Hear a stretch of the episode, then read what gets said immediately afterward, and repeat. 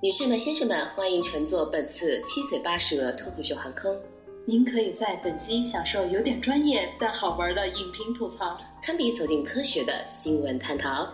人间有真情，人间有真爱的情感沟通，天南地北，七嘴八舌，不亦乐乎。如感到不适，可中途下机。只不过我们不提供任何安全降落工具。感谢您的收听，祝你旅听愉快。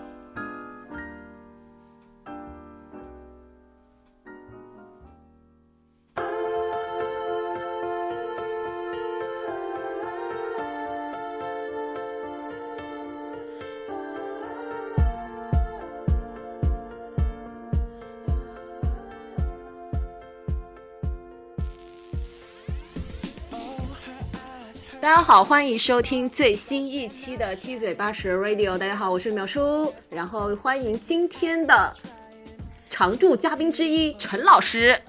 哎，大家好，好久不见。对，然后我们今天呃也是延期了一延期了吧？因为我们之前是想着说，本来很早就打算要录了，但是一直没有把。呃，之前的想要录的电影给补全，然后昨天是陈老师以身试法去看完了最后一部那个春节春节档期最后一部电影，然后我们就决定今天来录制啊，二零二一年的春节档所有的电影的一个评价跟吐槽吧。我觉得应该是吐槽为准，毕竟我们也不是专业的，就是看完之后吐吐槽。对对对。呃，然后我先介绍一下，就是春节档你是六部都看完了是吧？呃，我想一下，没有吧？总共有六部嘛，就看，呃，你看啊，李焕英，然后唐探，人潮汹涌，刺杀，然后呃，对，刺杀跟哪吒五部看了五部。哦，那四神令你没看？对，没看。哦，本来还想着去看的，但后面嗯，好像评价就统一的评价都不怎么好，我就没去了。那行，那我先跟大家介简单的介绍一下，从目前为止，就是截止到三月七号晚上，呃六点四十分，我看到的实时总票房，还有豆瓣截止到三月七号的一个评分。呃，首先是这六部嘛，《四弑神令》的总票房是二点六六亿，然后豆瓣的评分是五点八分。《哪吒重生》的总票房是四点二四亿，然后豆瓣的评分是七点三分。人潮汹涌的总票房是五点七六亿，豆瓣的评分是七点一分。然后刺杀小说家的总票房是九点六三亿，豆瓣评分七点零。然后与它与四个四个电影拉开很大的距离，就是《唐人街探案三》，总票房截止到三月七日是四十四亿，豆瓣评分五点六分，是目前最低的。评分，然后你好，李焕英是拿到了票房和口碑的总冠军，票房是五十亿，啊，然后今天的那个什么来着，那个哪吒之魔童降世的那个导演也画了一张手绘图庆祝李焕英，就是票房五十亿，然后他的豆瓣的评分也是目前最高的是八点一分，那我们就按照票房的一个排名来讲吧，好吧？可以，可以，行。那第一部的话就是《弑神令》，呃，陈老师，你玩过那个阴阳师吗？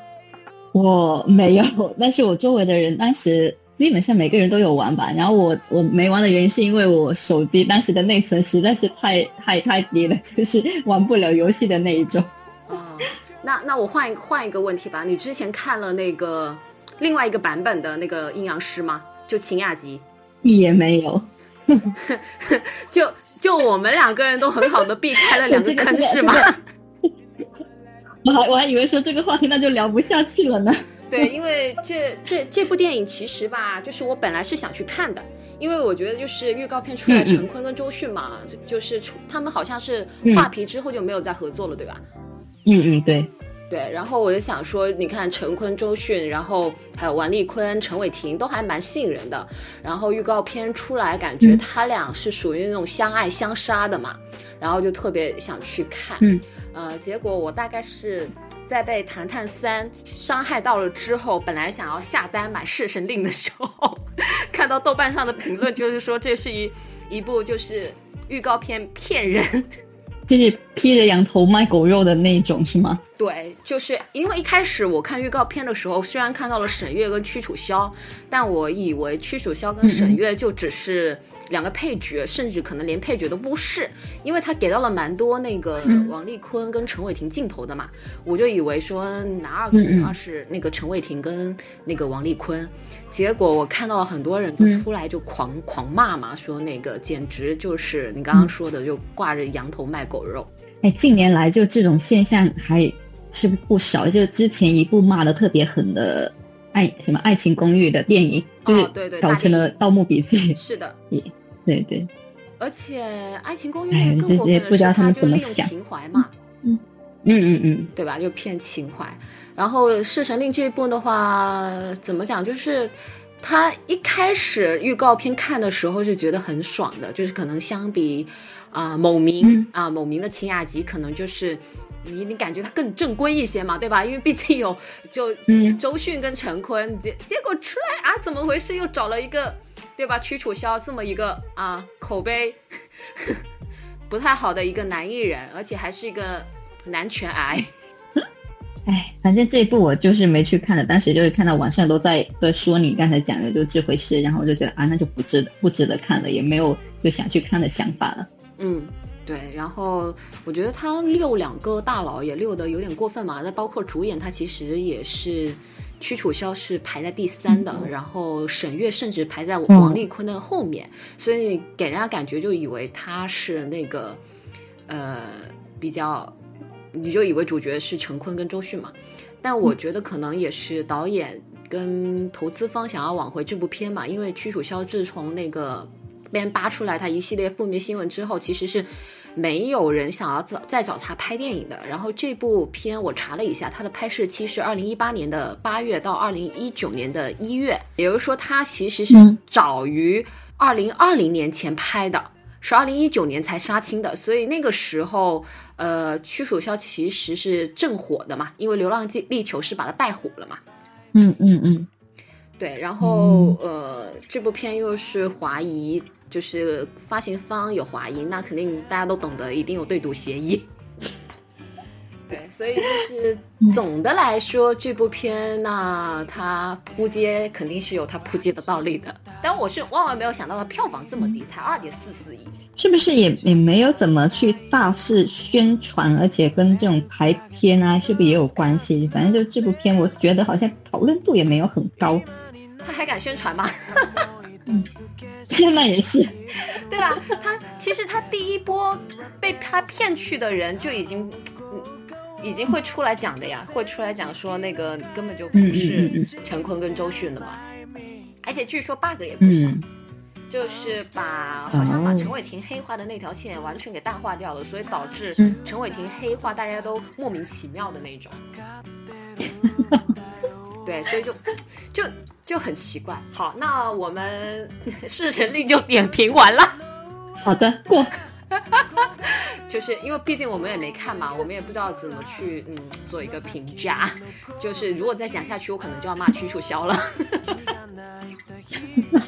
偏题了，偏题了不好了，来，让我们把话题引回来。好的，那哪吒重生。就是我们接下来的要讲，它的票房是四点二四亿，但它的豆瓣评分是我们春节档六部电影里头排名第二的，你敢信？哦，对，就是它仅次于《幻影》，评分还是挺高。对，我觉得全靠同行衬托吧。嗯，有道理。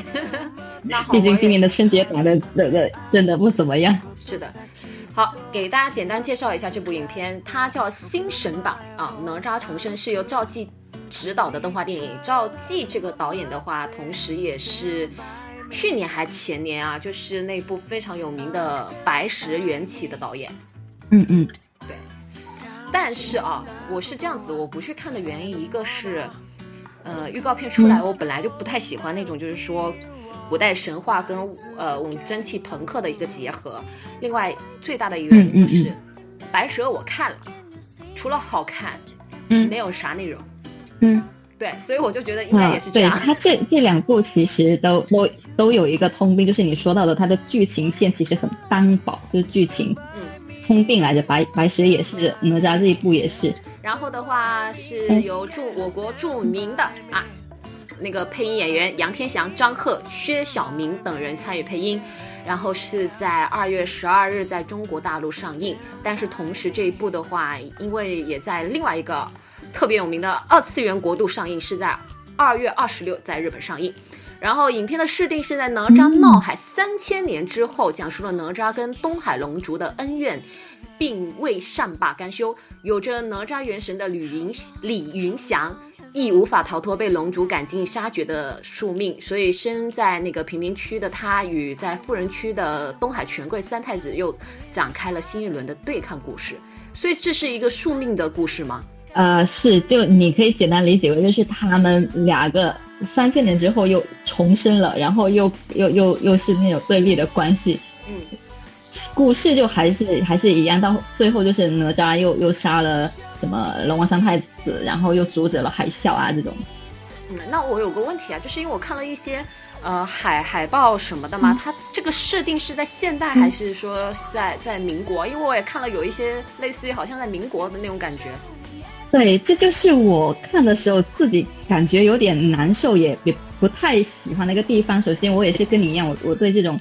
你说蒸汽朋克类型，我其实不不太感冒，这是我个人的原因。然后它里面的，呃，背景吧，就有点民国那些建筑啊，包括旗袍啊，还有一些呃楼道，各种就是有有一点民国风、上海滩那种感觉在里面。然后把它又把蒸汽朋克那种什么呃摩托车呀、一种建筑啊、现代建筑的那种又融合进去，所以我就觉得里面有有点割裂，就不太。感觉就是怪怪的那那种，我自己就感觉它这种设定很很不融洽，就是这种时代感，它没有办法很好的去进行一个融合。对对，你就会觉得呃，他应该意思是要说呃，比如说呃，贫民区那里就是有点旧时代上海滩那些旧上海那种民国的那种风气，包括它的建筑，然后富人区那边就是呃，龙王三太子敖丙他们住的那个，就是很现代化、很蒸汽朋克的这一种。然后就很割裂，就是说他他这个故事嘛，因为我们知道在《封神演义》里头，就是结局是呃哪吒把他的筋给扒了，对吧？然后嗯是靠最后最后他那个龙王要淹整个陈塘江嘛，然后他是嗯自己割肉割切骨还父母，然后才就没了这场祸大祸的。然后我就是。在故事里头，应该就已经是结束了嘛？他这后面的一个由头是啥？三千年之后，他是这样子，他这个故事就是，呃，我大概剧透，哎，也没什么，就是这个意思。他，呃，说是三千年之后了，然后龙王想去，就是说天庭在。乱了，然后他想去重新排这个封神榜，就是不甘于自己，因为以前三千年前那些事情，他们地位排得很低，他想说我重新，我要就要占领高位去排名。然后呢，他就是回到这个三千年这个这个三千年之后这个世界，然后他们四条龙就是割据了东海这一这一片市，然后分成四个家族，就是什么他龙王他们这个家族是德德字辈的吧，就是这个什么德行家族，然后他就是把。那些江河里面的蛟龙都拘都拘禁起来，然后就为他所驱使，他要修炼龙珠，然后就因为把这些淡水什么呃操控这些降水啊这些龙给呃囚禁起来了，就导致这些地方都不下雨，没有淡水资源，所以就是就是说这个贫民窟的人他们就活得特别困难，每天要拿那个水币才可以去换水，然后富人区就是因为龙王他自己控制的这一片地带，他们就过得很奢靡的那些生活。嗯，这是这是一个呃，算是一个背景交代。然后哪吒重生的这个人叫做李云祥的，他其实就是哪吒当时当年说去，呃，成为，哎，我忘了大概是怎么个原因，反正就是有一缕魂魄出来投，不断的投胎转世，投胎转世，转到这一世就是李云祥，对吧？是叫李云祥的身上。然后，然后这就是前期的。然后电影一开始就是那个李云祥是一个。机车爱好者，他会自己去改装摩托，然后就去参加比赛什么什么之类的。然后在一个偶偶然的相遇之后，就偶然的机会下跟那个龙王三太子敖丙他们相遇了。然后敖丙就看上了他的车，就说：“你这个车我很喜欢，你得给我。”然后哪吒肯定就不不给。然后就因为这样子，就双方产生矛盾。打斗起来，然后在这个过程中，我打断你一下，我打断你一下，就是因为我我没看这部片嘛，然后嗯嗯，就大家印象里头对于民国，那它肯定是介于一个还是比较古香，不说不算古香古色，但是它也是一个比较。肯定区别于我们现代来说是比较落后的嘛，那他如何去融合好这个他改机车的这个，给我感觉就是这很，所以他这只是一个背景的的的建筑啊，什么街道有那种民国的感觉，还有什么乞讨，对他有去讲好吗？真的觉得没有。因为因为如果大家看过那个《爱死机》，那个呃那个网飞之前拍了一部就是呃动漫嘛，然后叫《爱死机》，它里头就是其实有蛮多那种就是说蒸汽朋克跟某一个就是嗯可能说民国风啊，或者是说哥特时代啊的那种的结合。然后它前面的话就是有通过人物的一个对话或者是一个。嗯，情景的描写去告诉你说，大概它是处于一个什么样的时代，然后这个时代它有它独特的一些什么样的东西，所以它很好的去做一个给观众做一个背景的交代。但我目前听下来就没有，所以我就满脑子都没有办法想象，就是一个古代的人物在民国，然后跟蒸汽朋克的那些东西结合，他就相当于他是投胎到现代去了，他。就只是个背景，有稍微一点民国那种风格，但更多的都是一些，他也没有很具体去交代他这个呃背景是什么样，反正就是大概简介了。现在是一个什么在东海市里面，然后就因为没有没有水资源，大家都过得很难，所以，而而且我觉得这里面整体看起来很大的问题就是我我男主就是哪吒这个。故事线很弱，他的里面所有的人物动机就逻辑性约等于无，每个人都跟他说来了句你不是哪吒，你不是哪吒，你不配做哪吒。包括他爸，就是之前还在跟他说什么你你从小到大都在，就是他是哪吒投胎的一缕魂魄嘛，但是好像说是没融合好，然后就能力也没有没有那么强，以及就。做事行为风格也不像是怎么地，然后就大家都都否定他，但是龙王那边的就是通过他的，通过他们交手嘛，然后知道他这个人有可能是他的转世，然后就要赶尽杀绝的的那那种，所以整个整个故事就是说龙王他哪吒，对对，就是说哪吒他的那个什么一缕魂魄，他会不断的呃投投胎重生嘛，然后龙王就会在他每一次投胎之后，只要怀疑是这个人，有可能是这个人，他就会赶尽杀绝，嗯。然后就是因为在这个故事就发展的时候，就是这个现在这个李云祥被他们盯上了，他们就觉得啊，这个人有可能是他，我我得先下手为强，把他给干掉。哦，就是主线就是这个样子。然后哪吒他那边的动机，可能是他自己比较见义勇为吧，就觉得哎，他们那种富人区一直在糟蹋糟蹋一些呃呃平民啊，然后就还有因为被他怀疑自己就是哪吒之后，他就对他呃周围的朋友啊亲戚呀。包括他的呃，就是朋友们就会遭遭受到那个龙王这边的打击报复，所以他就因为这个，所以要去对抗他，就是这个样子了。所以特别的贫瘠，而且很里面的两个女性角色也都很很很单薄吧，就是很工具人。两个女性角色是是有古代的背景吗？一个是她。没有没有，他跟古代没关系，他就是你你也是现代人，然后就生活在一个一半有点民国风的建筑里面，一半是现代建筑里面就好。我的意思是，他没有就是任何的神话背景身份了，对吧？没有，两个女性角色是没有的。哦，那我听下来还蛮民工漫的那种感觉。对吧？就是有点像什么名人呐，就是不被看好啊，然后又有正义的心啊。对，然后就里面一些呃建筑什么，我我一直很疑惑的一个点，他们为什么要把医院建在这种海边？就是海海啸来了，第一个淹的就是他。有什么情节是在医院那边让你这么的？因为你不止你不止一次跟我吐槽这个设定了。对他一半，我觉得至至少三分之一的剧情都发生在这个医院里。首先，呃，他其中一个女性角色因为被被受到攻击之后受伤了，她自己也受伤了，就被人送到这家医院。然后他另外一个女性朋友，就是他心目中的女神嘛，一开始是这个医院的医生，然后就是在在治疗过程中，然后他哥哥过来探望他，然后他们又被袭击了，他哥哥也住进来这家医院了，然后到最后他爸他爸过来看望他，突然他们那边发动袭击，整个医院都被攻击了，就那干脆改名叫实习医生哪吒，实习医生哪吒的故事，虽然虽然跟医生没有什么关系。所以就是这两个女生都喜欢他吗？一一个一个喜欢他，另外一个算是后面有好感了吧，但也没有讲明。好吧，确实是。反正就剧情，对对，剧情挺无无聊的，起点爽文，但特效还不错，特效特效还不错啊，而且还有另外一个。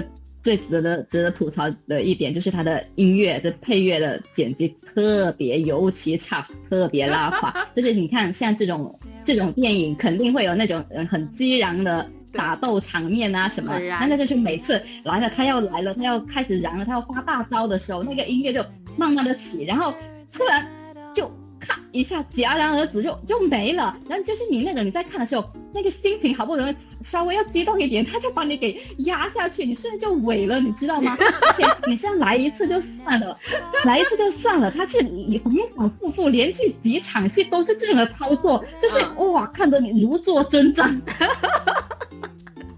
那那你说到音乐 这个，你说到音乐这个，我发现就是今年的春节档基本上都这样，啊这样。但是这个问题好严重，真的看得我好难受。就今年的春节档，就是逻辑都不是特别过关，音乐也特别奇怪。哎，那对于哪吒重生的话，因为你看过了嘛，如果是五星的话，你基本上给他打几星？我自己的两星半吧。两星半是吧？就是一半。一半看在他的特效上，一半看在是杨天翔配的音，我还蛮喜欢杨天翔的，就就就这样吧。哦，所以你看的是三 D 吗？啊，对啊，它本身就是三三 D 的。哦哦，他们说要看三 D 或 IMAX 才能就是感受到它的那个那个特效。我我跟你说，它的特效在里面都扛不住它音乐的拉胯，真的，你去你你感受一下，你就能明白我的感觉。反正我是从预告片我就已经接受不了了，嗯，哎，好吧，但它的评分真的很高哎，七点三分呢，难以想象。那可能是我们我们不太喜欢这种题材，因但是对比之下，同样的那个前年，但是反正以前的那部《白蛇》，我我自己就觉得还不错，就是那些景啊、景色呀，或者说。的音乐，其他方面我就觉得还总体是好看的，没有像这部给我感觉这么的难受。哦，嗯，是的，因为白蛇它基本上还是按照原来的剧情在走向嘛，它其实是有点那个前传是吧？白蛇缘起其实是白蛇传的前传是吧？对对对，那它还是有一个比较好的剧本做依托的，这个的话那基本上就是没有的嘛。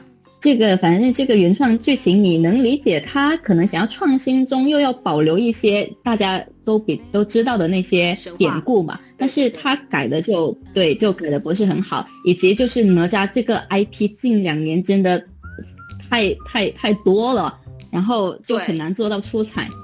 其实也不多，你说实话，就是一个哪吒魔童降世跟这个哪吒重生，主要是封神榜。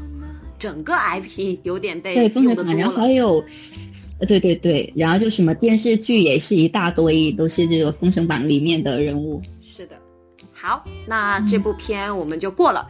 接下来就是我们两个共同呃，我们两个都看过的另外一部影片影片《人潮汹涌》，呃，豆瓣的评分是目前六部影片里头的第三名，七点一分。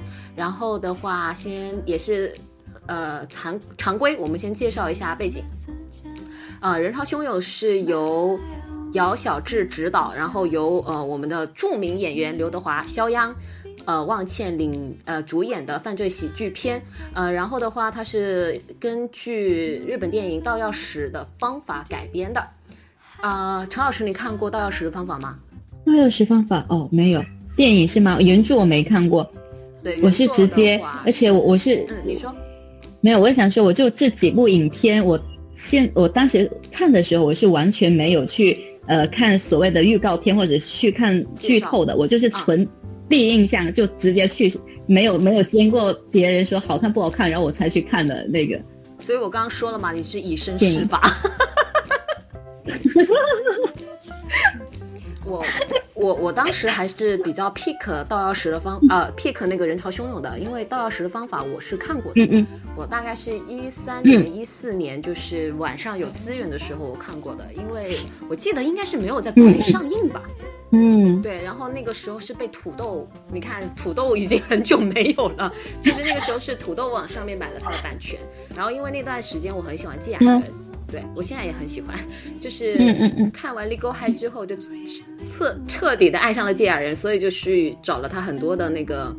不同的影片去看，然后盗钥匙的方法呢是那个芥雅人、香川照之、香川书跟广木凉子，就是他们三个人主演的。那对应的也就是中国的那三个演员，季雅人的对应的是肖央，然后香川书对应的是刘德华，广末凉子对应的是望倩。然后，呃，原片的话稍微讲一下吧。原片的话其实没有人潮汹涌那么的夸张，因为人潮汹涌它定档是在春节档嘛，所以它可能就是，嗯，必须得要再夸张一点，或者是戏剧性再强烈一点点。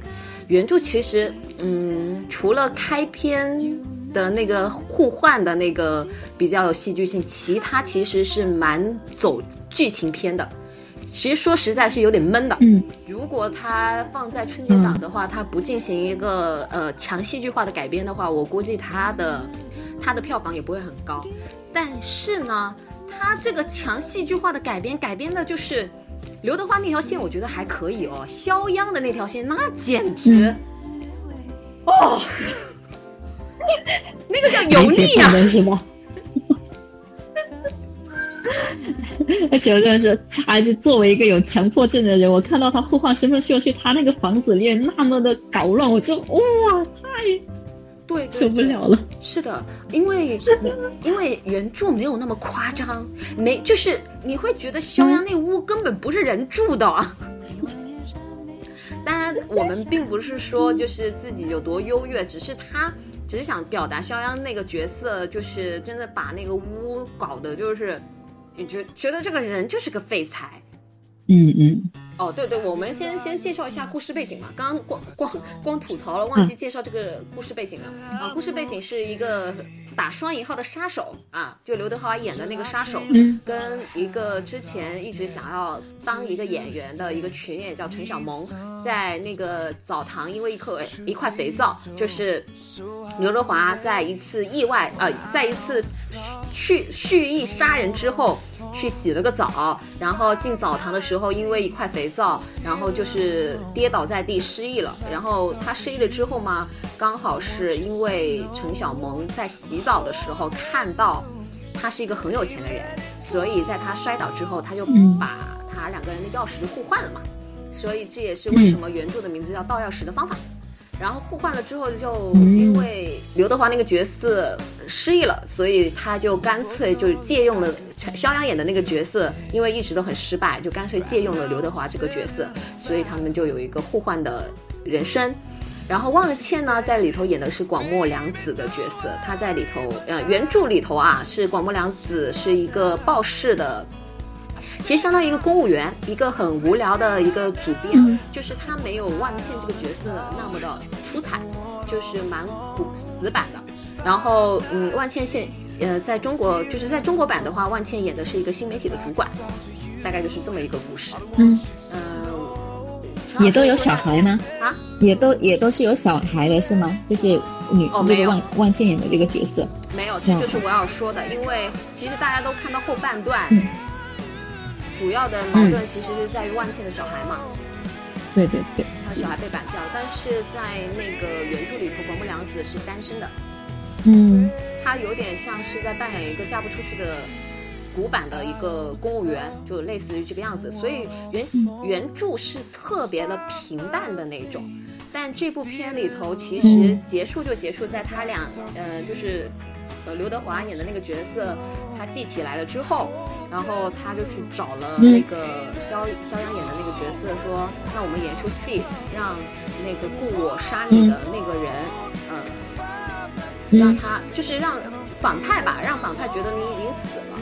然后他同时用了一个很妙的办法把警察叫过来，所以反派相当于说到最后都不知道肖央死没死，就是这个角色。啊，对，嗯，然后他们也就是非常 peace 的结束了。但这部片里头的话，就是因为加入了万茜的孩子嘛，就是哇，我觉得就是强行强行把矛盾激化。我其实听你介绍原著，我觉得原原著比电影好看多了。啊，真的，而 而且大家演技都在线，有点，嗯，而且吧，就是就是这这部片子，你知道吗？就是因为一开始他们，呃，之前网上在说的时候，就是说春节档给了太多糖糖，然后后面是李焕英太多的那个排场排斥，然后像人潮汹涌这么优秀的作品都没有什么排场，这样不公平，你们会错失这部片子的什么什么，就是因为这种呼声对突然间冒出来了，嗯然后再导致我就说。就说，哎，这部片子难道真的这么好吗？那我一定可以去看一下这种心情。然后去的时候出来大失所望。而且其实你去的去之前，我已经给你打了预防针了，我是早你一天看的。嗯，对我出来之后，我就说，我不，我不信你是我错了。我出来我就跟陈老师讲，我说，我说真的很一般，我觉得陈老师的点应该会跟我一样，出来果然一模一样。就是，呃，其实我对肖央的好感就是误杀，误杀之后我就真的觉得他是一个会演戏的人，但是在在这部片里头，我就觉得他不适合演喜剧。是不是这个？反正这个人物就从头到尾，我觉得都没有闪光点，就是从头到尾都那么的讨厌他。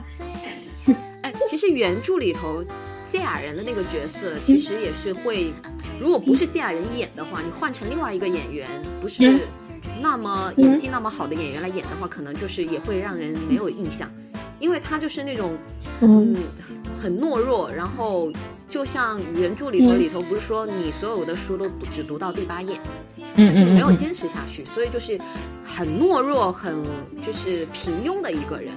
但是为了增加一些喜剧吧，就是肖央就加入了一些油腻跟猥琐。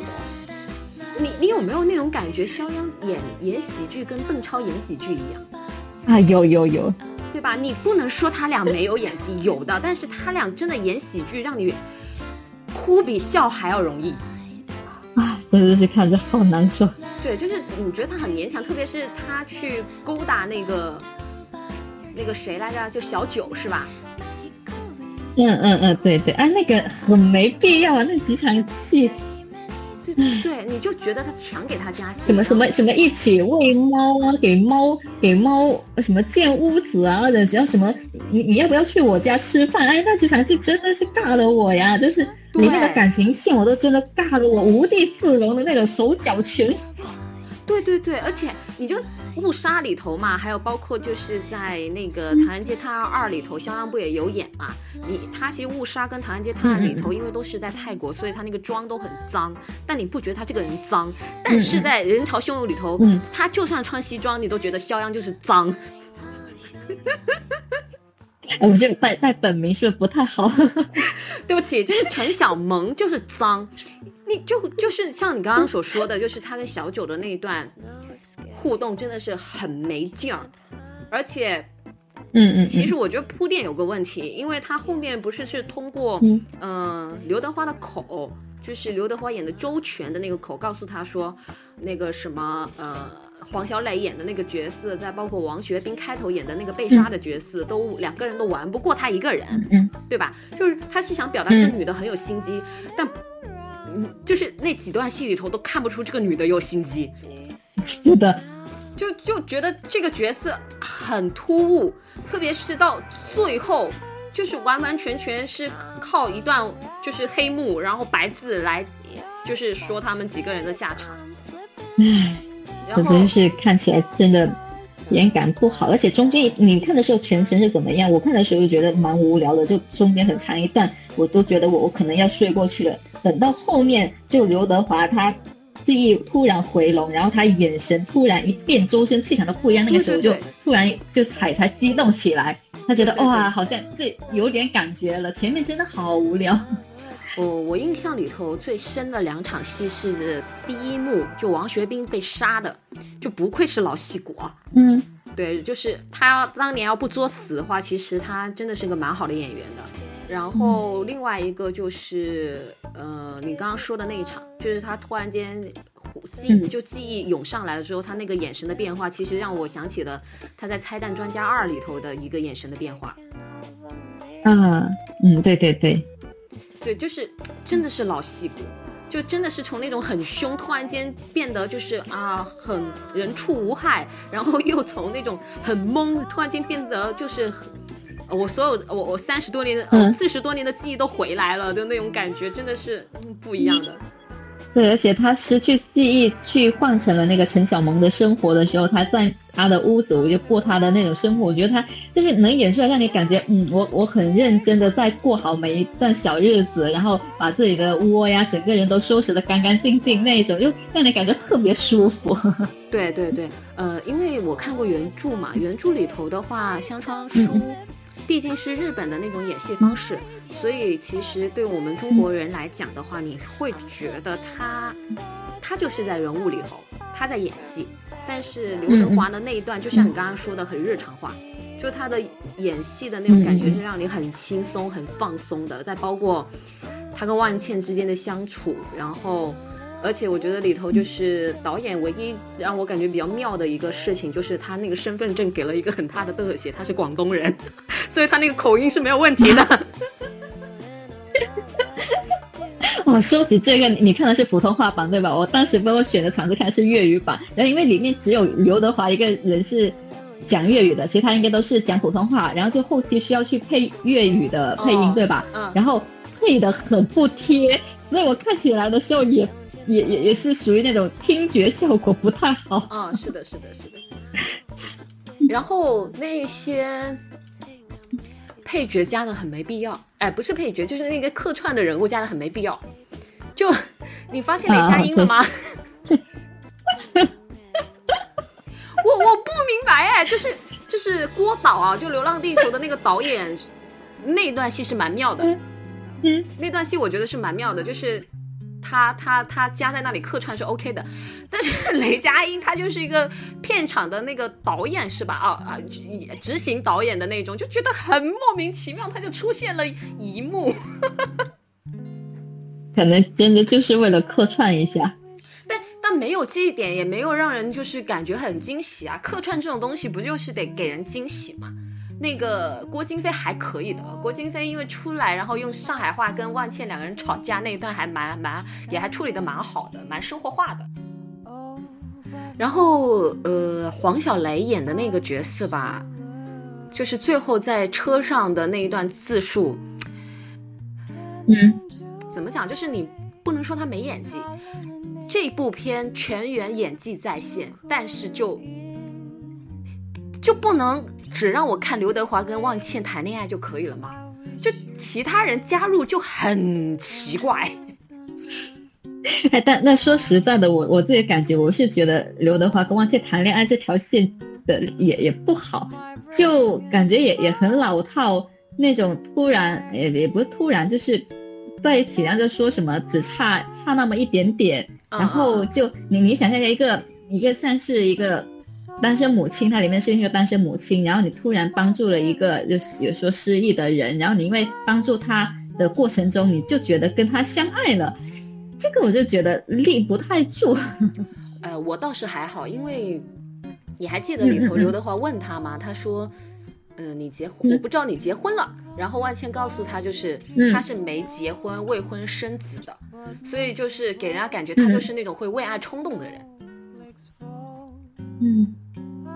但是吧，怎么讲？就是呃，而且虽然刘德华演的那个角色啊，就是他失忆之后拿到了那个身份，三十五岁，然后三十二还是三十五啊？忘了，没有职业，然后是个群演，学历估计也不咋地啊，因为他不知道嘛。但是可能我们就就就感觉他是一个三无的中年男子。按道理说，作为一个在上海一线城市打拼，又做到主管这个位置，而且是新媒体，估计也不会说特别差的。因为里头一直在讲说，你这篇文章必须得给我十万加，那就说他是一个特别好的一个公号的主编。那他可能呃年薪也好啊，甚至就是说收入也好啊，不会差到哪里去的。而且再加上他是个上海人，对吧？所以，呃，其实你要说他站不住脚，也确实是站不住脚的。就你怎么会爱上一个什么都没有的一个老男人呢？可能长得帅吧。呃，对，但是，但是他其实有蛮多魅力在递进的，而且再加上说刘德华这个角色，他真的很好的去把握了这个角色的魅力。就比如说他，呃，第一次出去吃饭，啊，他突然间知道自己能讲英语。嗯嗯，虽然说讲英语这个满大街都是，但是对于这个特殊的人物来讲，他是加分的。嗯嗯，对。然后他在借他笔记的时候，发现他字也好看，然后里头还记着他欠万欠什么东西，必须得怎么还。所以就他整个人长得帅，然后又把屋子收拾得非常干净，然后又记得每个人对他的恩情，然后还会讲英语，就综合起来。算了，我就说吧，你看到刘德华，你不会爱上他吗？他是刘德华哎，我们要剧跟人分离，所以他没有说服感。你去看原著，香川叔就长得是一个普通的大叔，甚至他有点有点不好看，所以。所以他他，而且原著没有那么抓嘛，原著广末凉子跟香川两个人的那个感情线也没有那么抓嘛，而且原著里头，呃，广末凉子是个有点社恐的人，就他没有表现出来说可能像万茜那么的，呃，不能说完美吧，就那么的有优势，所以你不会说在看那部剧的时候，你不会说觉得他们两个人的角色有什么不匹配的那种感觉，嗯。但是，我还是我还是有点接受不了黄小雷那一段，而且最后为了 原原原来里头，我我大概忘了，我大概忘了最后一场戏有没有去证明季雅然是真的领悟到了演技，因为看的太久了。但这一部的处理是让那个肖央强行黑化，黑化，对他不是演了一个黑化的变态杀手吗？最后。哦哦哦，嗯，那一段你看的时候，就是有点疯狂的那一种。对，那个时候就觉得后面其实很显而易见，你就觉得他们确实都是在演来骗骗那个辉姐的，是吧？然后，哎，我就觉得本本本身本来来说，这种什么变态啊、疯批啊这种是还蛮戳我的点的，但就是也不知道是肖央的外形还是什么原因，反正他演的时候就觉得。嗯，好像也也也就那样，说不出好，但哎，就觉得很很故意，很很装。对对对，就是他后面反正改编加入的那些情节，都让你觉得就是很生硬。嗯，最后不就是因为为了上映的原因嘛，所以他没逃脱嘛，他还是就是被抓起来了嘛。然后出出出来了之后，就是万茜就跟他在一起了嘛，就 还蛮蛮蛮奇怪的。本来我想问一下，像他像像他这种像他这种就干这种勾当的，他应该是要坐多久的牢啊？对呀，其实还是说他他算诈骗吗？他把钱都还回去？对，算吧。还说自首，然后把钱都交上交上去就就完事了。他也没办法全把钱全都交出去吧，因为他总归花了呀。他也不是说才第一次干这个勾当，对吧？他应该做了好几年了。是啊，所以后面后面这个结局就感觉，哎，怎么好像就就是是是是是那个大家都家和万事兴啊，圆满了的那种。对，而且王学兵也没有在一个 call back。嗯，对他，他就跟小九，他两个人就只出现在了那个黑底白字上面，就这么一个很空洞的一个交代。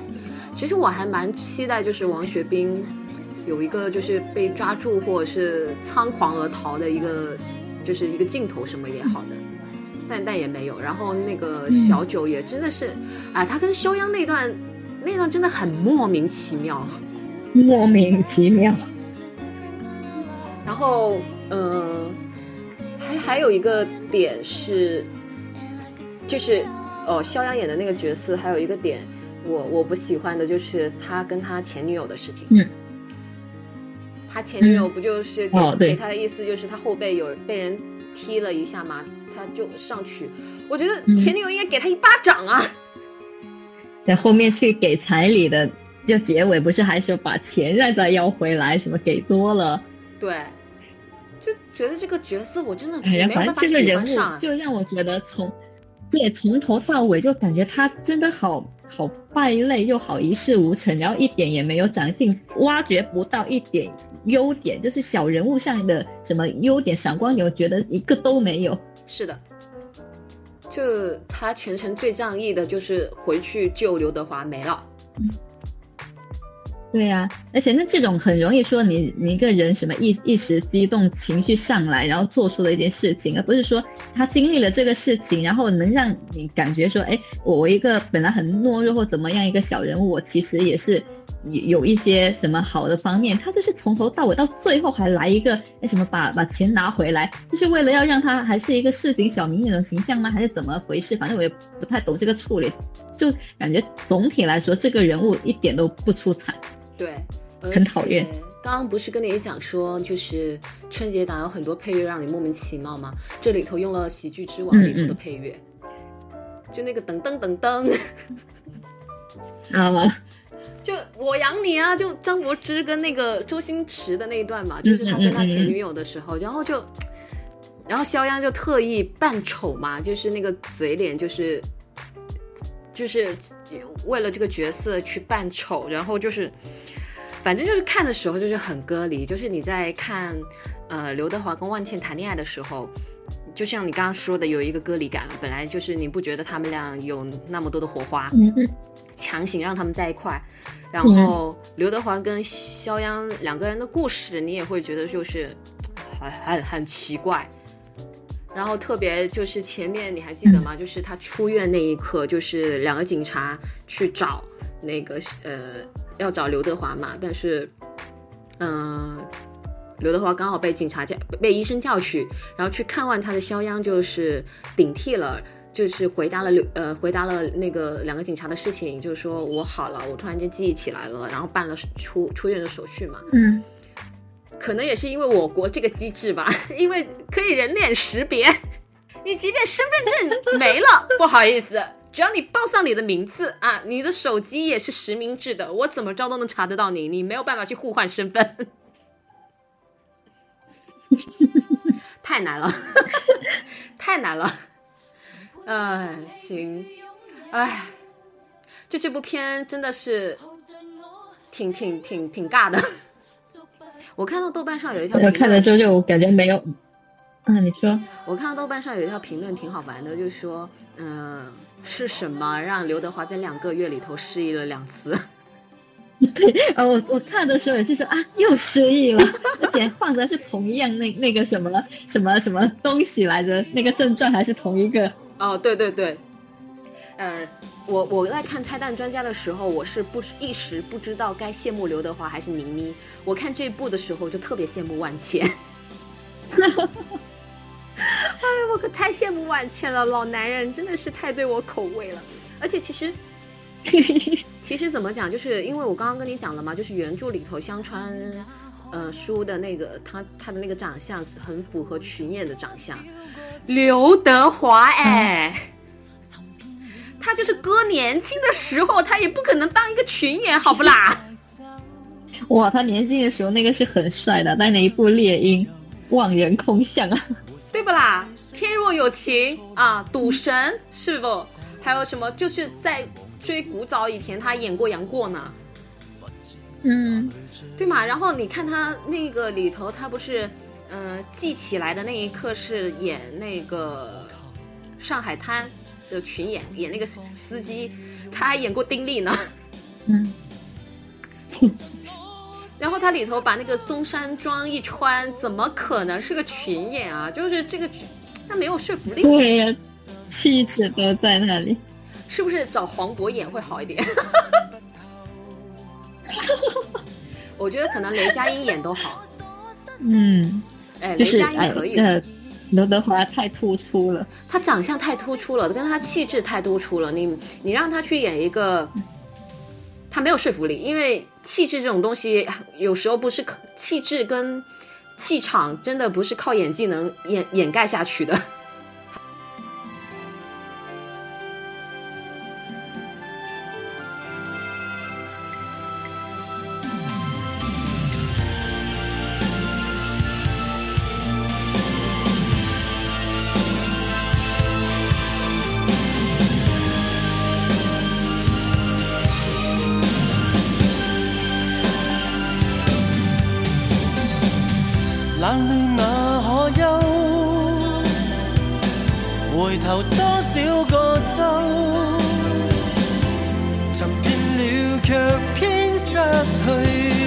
未盼却在手。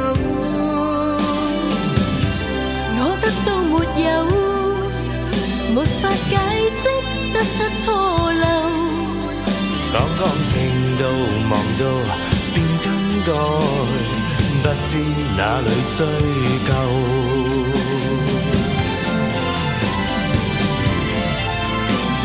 一曾妥协也试过苦斗，梦内每天缤纷，一消散哪可收？一生何求？谁计较赞美与诅咒？没料到我所失的。